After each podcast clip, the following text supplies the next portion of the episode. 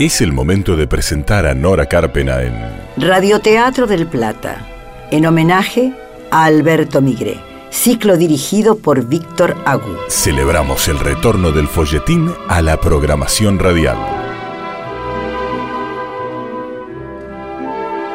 A partir de ahora tienen piedra libre para hacerse cómplices, ponerle color y dimensión a cada lugar, altura y rostro a los personajes, porque en el radioteatro el oyente se convierte en coautor, coescenógrafo, coprotagonista. Podés acompañarte con un café, un mate, Bajar la luz o entornar tus ojos, porque ya comienza alguien con quien llorar. novela original de Alberto Migré, adaptada por Karina Sánchez. Interpretada por el siguiente elenco por orden alfabético. Lucía Barbarosa como Gardeña. René Bertrán en el personaje de Sergio. Victoria Carreras como Miranda. Federico Gómez Bach es Robbie. Renata Marrone, Ana. Paola Papini como Joana. Sebastián Pozzi en el personaje de Nacho. Carlos Romero Franco es Piero. Gabriel Robito como Enrique. Luciana Ulrich en el personaje de Luna. Marcelo Vilaró como Bustamante. En los relatos, Nora Carpena. Efectos en sala, Sebastián Pozzi. Operación técnica Camacho.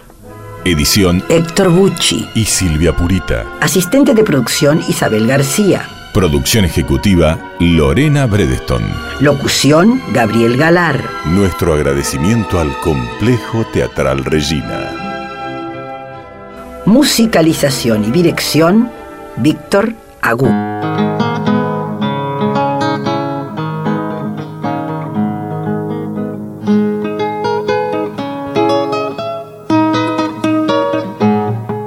Las sierras de Villahermosa. La misma noche. No te veo. ¿A dónde? Acá, en el arroyo. Nacho, joven, fuerte, piel curtida por el sol, ojos negros y mirada limpia. Vive como los pájaros, roba frutas de los árboles. Los animales son sus amigos. Duerme de cara al cielo y de espaldas a la tierra, como le enseñó su madre. Su maestra es la naturaleza y de ella aprendió todo lo que sabe. Algunos dicen que es como uno más de los zorros solitarios que habitan por allí. Él no imagina ni desea el mundo que se levanta al otro lado de las sierras. Ahora nada desnudo en el arroyo sobre el que se refleja la luna llena. ¡Nacho! ¿Dónde estás? ¡Qué costumbre la tuya! Gardeña. ¿Qué andas haciendo por acá a esta hora? Al fin te encuentro. ¿Para qué me buscabas? Se me hizo tarde para ir a casa. Es peligroso que andes por esta zona de noche. Ya sé, por eso te vine a buscar. ¿Me podés acompañar? Sí. ¿Cómo voy a dejarte sola? Pero no vengas otra vez por acá por más que la luna ilumine, como esta noche. Está bien. Es que don Piero me dijo que le diga al Sergio que me lleve, pero ese, ja, quién sabe dónde andará. Voy a salir. Y salí. Date vuelta. ¿Por qué? Estoy desnudo. Ah, sí, sí, me doy vuelta. Pese a darse vuelta, Gardeña cierra sus ojos apretándolo fuerte y avergonzada. Un momento después, la mano de Nacho se apoya en su hombro. Ya estoy listo. Date vuelta. ¿Seguro? ¿No seguís como Dios te trajo al mundo? Seguro. ¿Vamos? Vamos. Cuando vi que la luna estaba así de redonda, me imaginé que andabas por acá, dándote un baño de luna. Ah, enseñanza de mi madre. Hace bien al cuerpo y al alma. Algún día voy a probar, pero vestida, no como vos. Cuando lo hagas te va a gustar, Gardeña. Pero el bosque ya no es seguro como antes. Ya sé. Por eso no quiero volver sola. Después de la desaparición de la señorita Ana, Nacho, ¿crees que va a aparecer? Pasaron muchos días. El señor Piero es un alma en pena desde entonces. Ah, me dijo que cuando te viera, te avise que pases por la casa. Quiere pedirte algo, pero no sé qué. Está bien. ¿Qué? Un zorro. Acaba de pasar. Se metió entre esos arbustos. Tranquila, no nos va a hacer nada. Es que la abuela dice que cuando un zorro se cruza es una señal que hace el espíritu de un difunto. No tengas miedo. El difunto debe estar más asustado que nosotros. ¿Y si es el espíritu de la señorita Ana? Y si en lugar de estar tan asustada confías en mí, nada te va a pasar. Gardeña lo abraza. Nacho le da refugio en sus brazos. Prometo que nada te va a pasar. Sos tan bueno. Te quiero mucho. Yo también te quiero. Sos como una hermana para mí.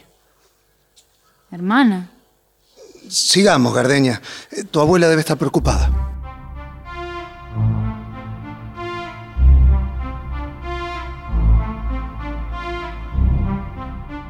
Nacho se despide de Gardeña en la puerta de su humilde casa de Villa Hermosa y retoma camino hacia el campo.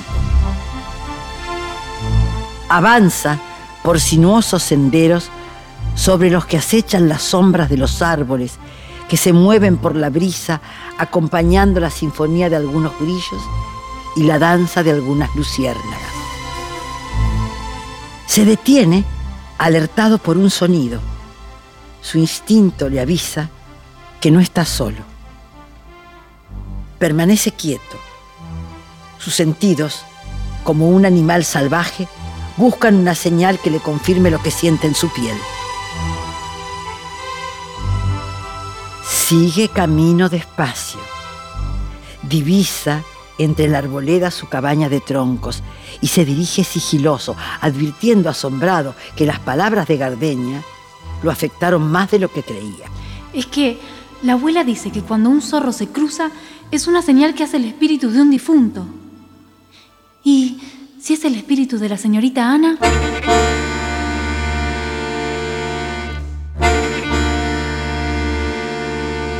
Buenos Aires. La ciudad vibra como siempre, acariciada por rayos de sol que entibian el día. Miranda almuerza verduras cocidas en el escritorio de su oficina. Revisa unos documentos y mira el teléfono un instante antes de decidir.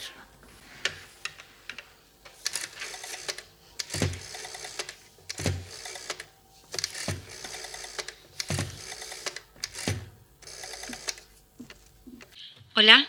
Hola querida, soy la tía Miranda. No hace falta aclararlo. Te conozco la voz. Necesito que charlemos. Ay, me leíste el pensamiento. Yo también iba a llamarte. ¿Pasó algo? No, no. Te escucho rara. ¿Estás bien?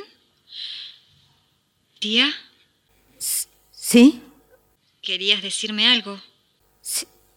Sí, pero personalmente. ¿Podemos vernos hoy a la tarde? Sí. ¿Seguro que todo está bien? Sí. Me estás asustando. Estoy en la editorial, pero si necesitas que nos veamos antes. No, tengo una agenda complicada hoy. ¿Querés que merendemos?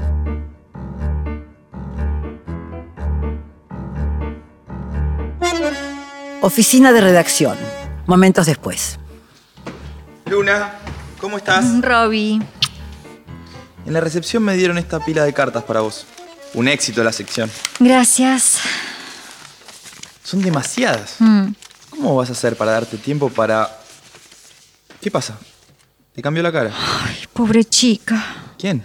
Otra carta de Magdalena. Así firma. Escribe todas las semanas. Ah, ¿y, y qué le pasa? Está enamorada de su mejor amigo. Una pena, porque es evidente que él no la ama. Quizás él, e- ella, algún día despierte. Mm. Abra los ojos y, y lo vea de una forma distinta. Ay, Robbie. ¿Qué? Nada. Qué cosa complicada es el amor. Lo es. Mm. ¿Crees que almorcemos hoy? Ay, discúlpame, pero quedé en almorzar con Enrique.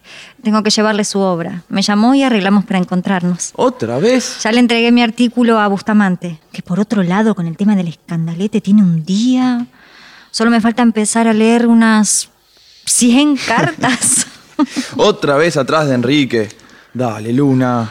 no sé si atrás. Cuando tenga todo claro, te cuento, Robbie.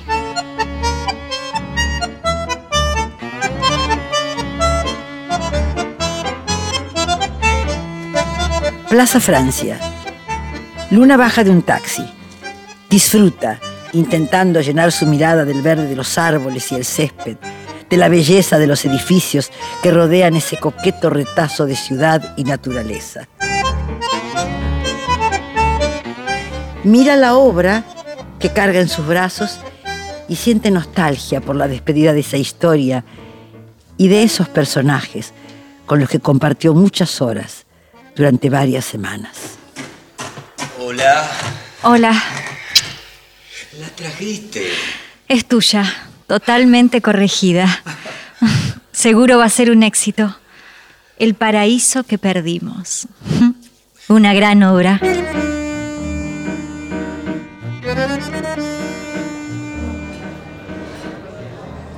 Papel en un teleteatro?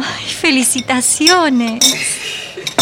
Sí, es un buen personaje. Estoy muy contento. Y me alegro, Enrique. Gracias, cariño.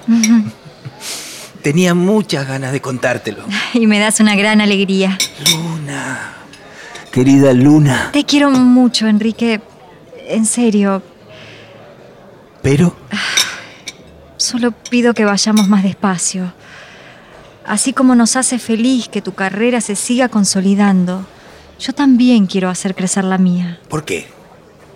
No necesitas un trabajo. Lo que más desea cualquier mujer es ser esposa y madre. ¿Acaso formar una familia no es lo más importante? Todo es importante y cada cosa es buena en su tiempo. Mi carrera es importante para mí. Eh, No, no te entiendo. ¿Tu carrera es la familia o me equivoco? Estamos en los 60, Enrique. Hace mucho que las mujeres ya no queremos ser solo esposas y madres. Además, nuestra relación también necesita madurar antes de dar otro paso. Está bien. Eh, Tómate tu tiempo, no, no, no te demores. ¿eh? Y espero que no te arrepientas. No me gusta tu tono. Pedí la cuenta, por favor. Tengo que volver a la editorial.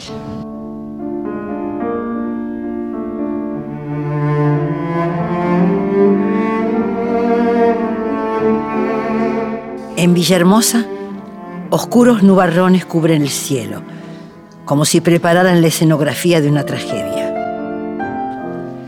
En la casa de Piero Rossi, Gardeña espía desde la cocina al inspector Gutiérrez, que con rostro sombrío charla con la señora Joana, la novia y enfermera de Piero.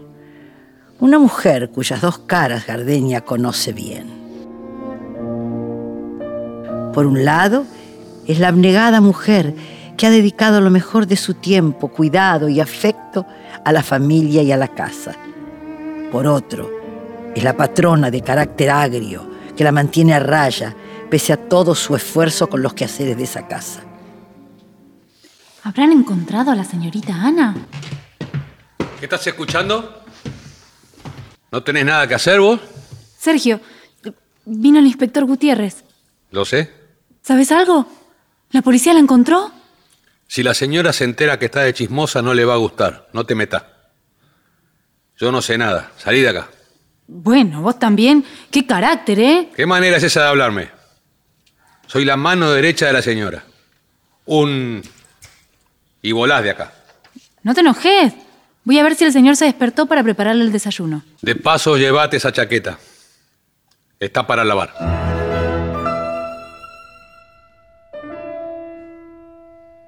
Gardeña toma la chaqueta marrón que está colgada en el respaldo de una silla y se aleja. Atraviesa un pasillo hasta llegar al cuarto de lavado que está junto al patio trasero. Observa a Negro, el perro de la casa, que la mira atento y le ladra. Vos también me ladrás, negro. Lanza con bronca la chaqueta a un cesto donde la espera otra pila de ropa. Observa que de uno de los bolsillos cae una cadena dorada con un pequeño camafeo que tiene el relieve de un rostro femenino pintado de blanco sobre un fondo azul. El camafeo de Ana.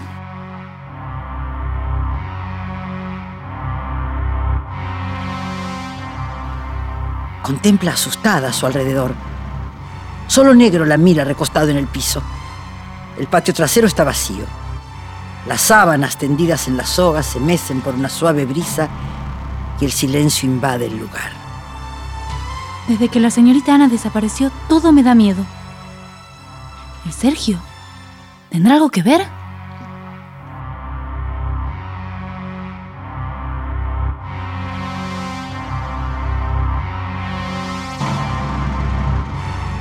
Gardeña guarda el camafeo en el bolsillo de su delantal y vuelve hacia el interior de la casa. Espera ver al inspector Gutiérrez. En el living solo está Sergio. Gardeña lo observa. Él mira por la ventana hacia la entrada de la casa. Observa a Joana que despide al inspector Gutiérrez, quien ya ha subido a su auto, enciende el motor y se aleja. Tarde.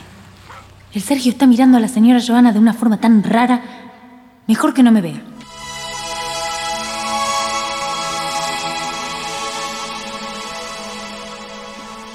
Un rato después, Piero está recostado en su cama.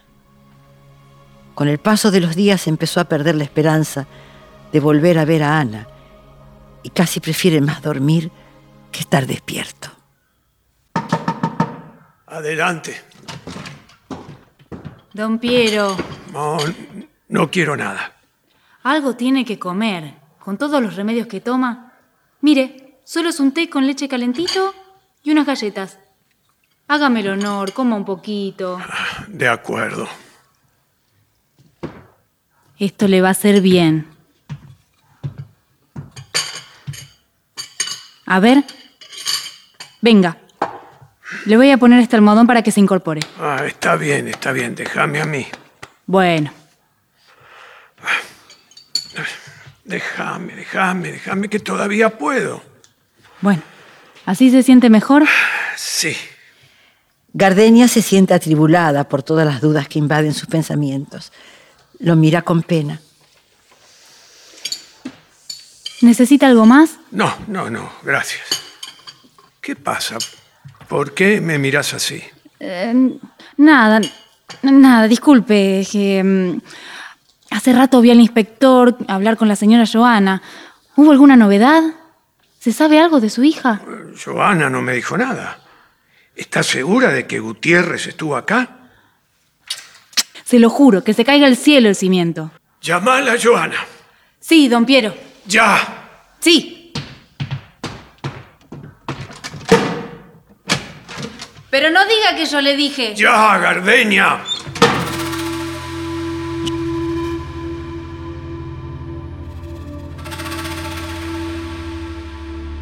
Joana observa el retrato gigante de Ana sobre la chimenea del living. Piero Rossi lo había mandado a hacer un artista de la ciudad de Córdoba, que por esos tiempos era muy solicitado por las familias de buena posición de la región. Joana no puede evitar sentir celos del lugar privilegiado que esa chica tiene en el corazón de Piero, al igual que Laura, cuyas fotos adornan algunos rincones de la casa. No importa cuánto se esfuerce, Joana sabe que Piero nunca la va a amar como amó a su esposa. El fantasma de su recuerdo está en todos los rincones. Joana la había cuidado durante una larga enfermedad, hasta que murió hace dos años. Tanto tiempo en la casa le sirvió para ganar la confianza de la familia. Fue el pañuelo de consuelo para Piero y Ana había encontrado en ella una amiga y confidente. No voy a bajar los brazos hasta lograr mi objetivo.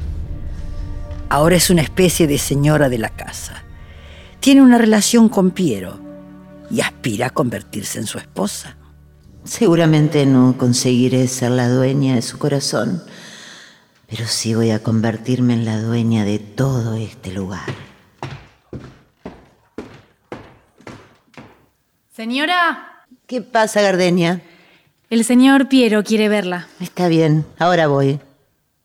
¿Qué te quedas mirando? ¿No tenés nada que hacer? No, no, no, no. Eh, sí, sí, sí. Quiero decir, eh, permiso. Cómo me gustaría que se fuera de acá.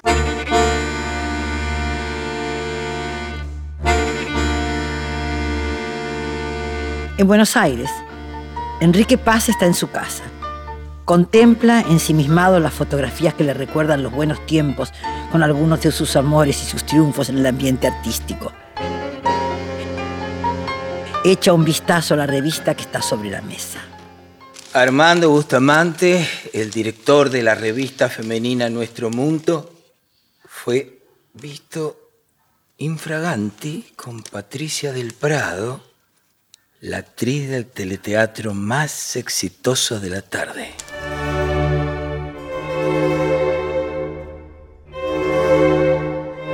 Enrique recuerda la confidencia de Patricia. Se conocían de varios trabajos. Una tarde que estaba triste, ella le confesó el nombre del hombre prohibido a quien amaba. Nombre que él filtró a un periodista amigo a cambio de unos pesos que no le venían mal.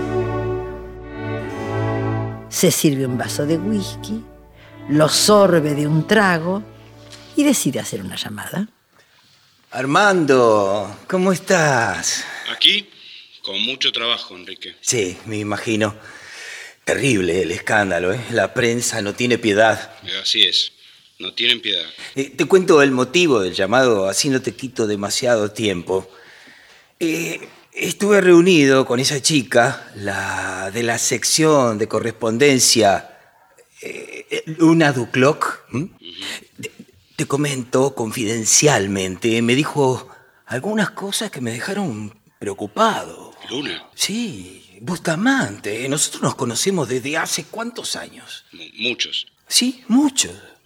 Permitime aconsejarte que, en fin, creo que deberías tener cuidado con la gente con que trabajas. No, no entiendo. ¿Qué es lo que me querés decir, Enrique? Dada la confianza que tenemos por los años compartidos, estoy obligado a contarte algo que sé. Luna Ducloc es quien filtró lo de tu romance y vaya a saber cuánto le pagaron por eso. ¿Estás seguro de lo que me estás diciendo? ¿Por qué te mentiría, Bustamante? ¿Qué gano con eso?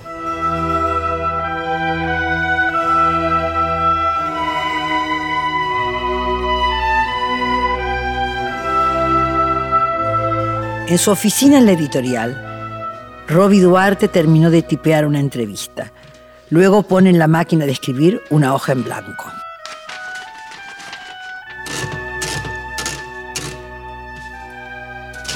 Querida Luna, como siempre, sus palabras me han hecho mucho bien. Es difícil callar cuando el corazón quiere gritar los sentimientos a los cuatro vientos. Pero esperaré el momento indicado. Porque, como usted dice, todas las cosas tienen su tiempo. Afectuosamente, Magdalena.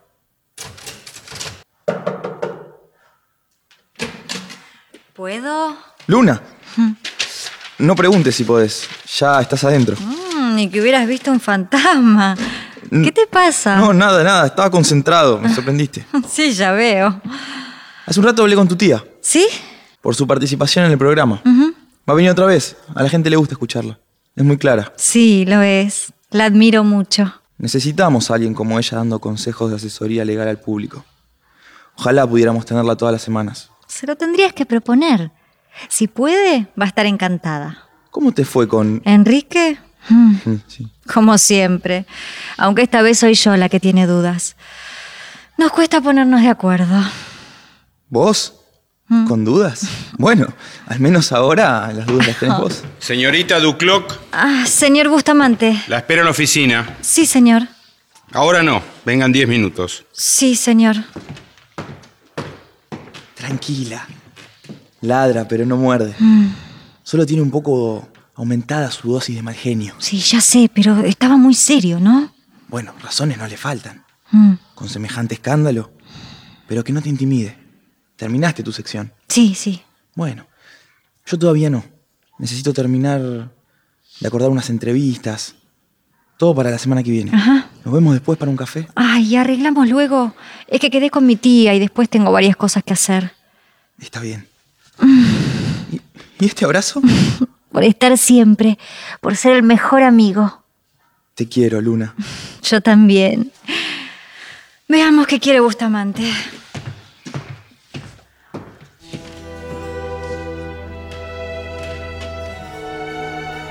Luna se encuentra sentada frente al imponente escritorio de Armando Bustamante. ¿Algún problema con mi sección, señor? Entregué todo bien, ¿verdad? Señorita Ducloc, Confié en usted para estar a cargo de la sección de correspondencia con nuestras lectoras, pero para esa tarea se necesitan cualidades que usted, me doy cuenta, no tiene. ¿Cómo? Está despedida. ¿Qué?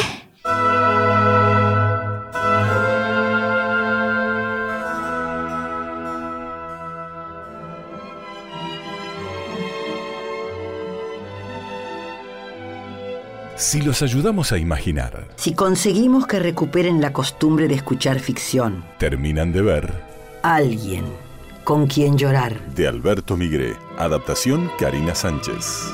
Actuaron hoy hijos, hijas, sobrinos, sobrinas, nietos de entrañables compañeros. Victoria Carreras, hija de Enrique y Mercedes Carreras. René Bertrán, hijo de María Rosa Fugazot y César Bertrán. Federico Gómez Bach, hijo de Lorena Bredeston y Oscar Gómez Ale. Renata Marrone, hija de Rita Terranova. Paola Papini, hija de María Aurelia Bisuti. Gabriel Robito, hijo de Bárbara Mujica y Oscar Robito. Luciana Ulrich, hija de Claudia Carpena. Carlos Romero Franco, hijo de Carlos Romero y sobrino de Eva Franco. Lucía Barbarosa, sobrina de Georgina Barbarosa. Gracias, Sebastián Pozzi y Marcelo Vilaró. Gracias Camacho, Héctor Bucci, Silvia Purita, Isabel García, Lorena Bredeston. Gracias también al Complejo Teatral Regina. Gracias, Víctor Agú. Y Nora Carpena, hija de Aidela Roca y Homero Carpena. Gracias por acompañarnos en Radioteatro del Plata, aquí por AM 1030.